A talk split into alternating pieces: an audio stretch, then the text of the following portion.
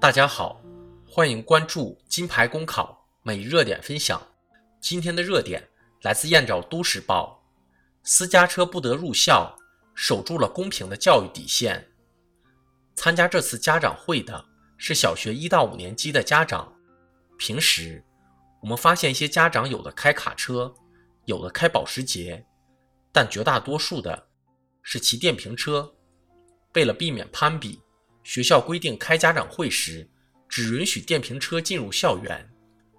五月十一日，杭州市明珠实验学校两千多位家长到校参加家长会，约一千八百辆电瓶车整齐地停满了两个操场塑料跑道以外的区域，场面震撼。学校固然不能规定家长使用哪种交通工具，但学校有权决定私家车不得进校。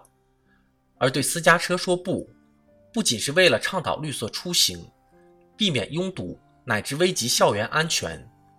作为家长，这方面本来也应该为孩子做出榜样。更可贵之处还在于，这样做的目的是为了守住公平这一教育底线。许多家长固然习惯于私家车出行，但以私家车去参加家长会。恐怕也有家长不免有以此摆谱炫耀，引来人们羡慕的目光，满足自己虚荣心的用意，而这不可避免的会对孩子产生潜移默化的影响。尤其于当下拼爹已成为一种潜规则，以小学生的幼稚和单纯，很难做到正确对待。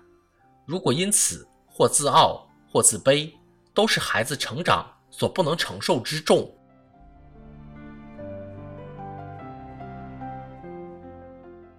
校长洪建斌说：“我们孩子的家长有卖菜的、开饭店的、开出租车的、送快递的。我常说，这些家长就是杭州的人间烟火气。职业没有高低贵贱，扫地的能把地扫好，就是一种高尚。学生的成长需要相对公平的校园氛围。我们尊重每一位家长。”也想呵护好每一个孩子，从细小处着眼，让孩子在平等的氛围中成长，这无疑体现出一种教育的高度。教育公平是社会公平的重要基础，牢固教育公平的基石，捍卫社会公平正义。作为被称为人类灵魂工程师的老师，既是使命，更是责任。尤其是小学生，还在人生启蒙阶段。为孩子营造一个公平的教育环境，让学校成为精神的净土，呵护好每一个孩子，老师肩负着更重的责任。从这个角度说，一所民办学校有如此的情怀，值得为之点赞。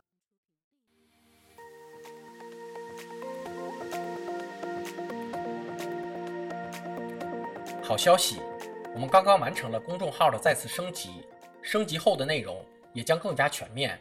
现在有面试免费课程和面试真题，我们也会逐渐包含行测、申论、遴选等内容，是大家备考学习的有效助手。请您关注我们的公众号“金牌公考”，我们将把最优质的服务、最耐心的讲解奉献给大家。公考路上你不孤单，金牌公考带你上岸。